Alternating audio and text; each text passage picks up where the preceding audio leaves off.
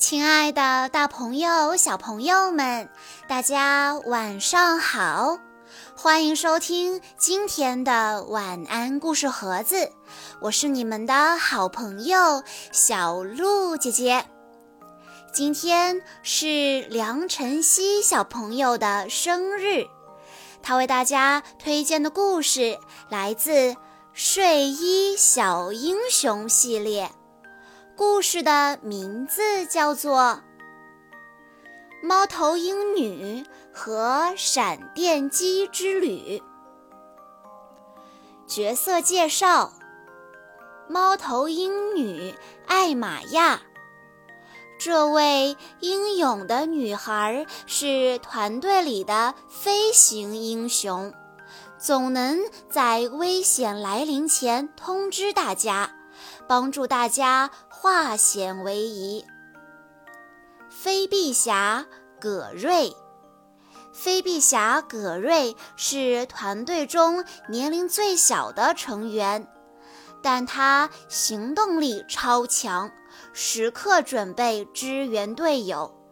对他来说，没有克服不了的困难。猫小子康诺。作为团队中年龄最大的成员，猫小子勇敢而冷静，善于思考，总能为团队做出正确的决定。月之女，月之女的脾气非常的差，她的超级武器是月光飞船，她还能召唤飞蛾，破坏力很强。他是睡衣小英雄的强大对手。夜幕忍者，夜幕忍者也是睡衣小英雄的强劲对手。他是一位后空翻专家，还领导着一个强大的忍者团队呢。罗米欧。这位戴着护目镜、穿着白大褂的发明家，也是睡衣小英雄的主要对手之一。他很聪明，经常在自己的移动实验室里捣鼓各种设备，造出了很多奇思妙想的发明。现在是阅读时间。艾玛亚拿着一本《迷人闪电侠》，非常认真地读着。他特别喜欢会空手道的超级英雄，迷人闪电侠是他心中最伟大的偶像。可康诺却想不明白，迷人闪电侠都不会飞，有什么好崇拜的？就在这个时候，大家发现了一桩奇怪的事情：书架上所有的书都变成了罗密欧的个人画册。哎，这个人是谁？大家疑惑地翻了翻书，都失望地说：“好啦，这下我们没有别的书可以看了。”睡衣小英雄决定找回阅览室里的所有图书。每当夜幕降临城市，一支英雄组成的队伍便严阵以待，他们将无所畏惧地打击罪恶。葛瑞变身为飞臂侠，康诺变身为猫小子，艾玛亚变身为猫头鹰女。睡衣小英雄决定去找罗密欧。猫小子和飞臂侠斗志满满的跳上猫车，可猫头鹰女却还沉浸在迷人的闪电侠的故事里。两人齐声呼唤，猫头鹰女这才反应过来。她一边练习迷人闪电侠的动作，一边走向猫车。不一会儿，猫车便消失在城市的夜色中。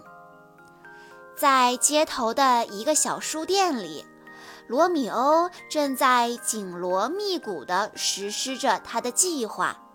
他把一本独角兽故事书丢进一台机器，拉动手柄，很快，故事书里的独角兽被替换成了罗密欧。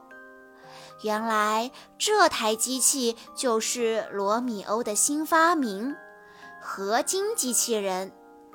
罗密欧搜集了一座座小山一样的故事书，他准备先从这些书开始改造，最后把整座城市里所有的图书都变成他的个人画册。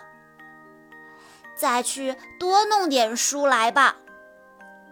在罗密欧的指挥下，合金机器人把越来越多的书堆了起来。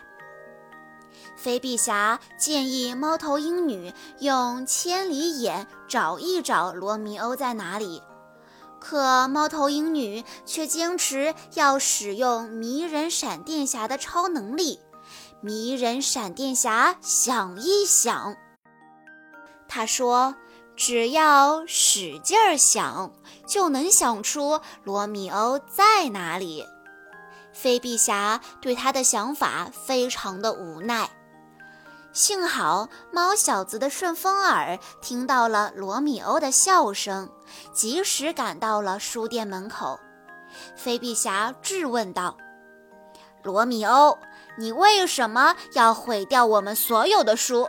阅读很有趣。”可罗密欧喜欢的不是故事书，而是自己的照片。他指挥机器人把睡衣小英雄全都抓起来，扔进书店，然后扬长而去。睡衣小英雄发现书店里的书已经被罗密欧洗劫一空，可猫头鹰女却还在幻想着用迷人闪电侠的招式对付罗密欧。她又是踢腿又是出拳，结果却让自己摔倒在了地板上。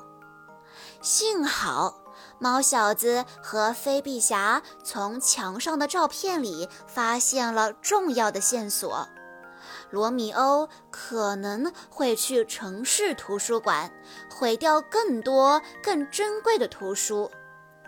在飞碧侠的催促下。猫头鹰女跟大家一起跳上猫车，赶往城市图书馆。而这时，罗密欧正在另一个书店里大肆破坏图书。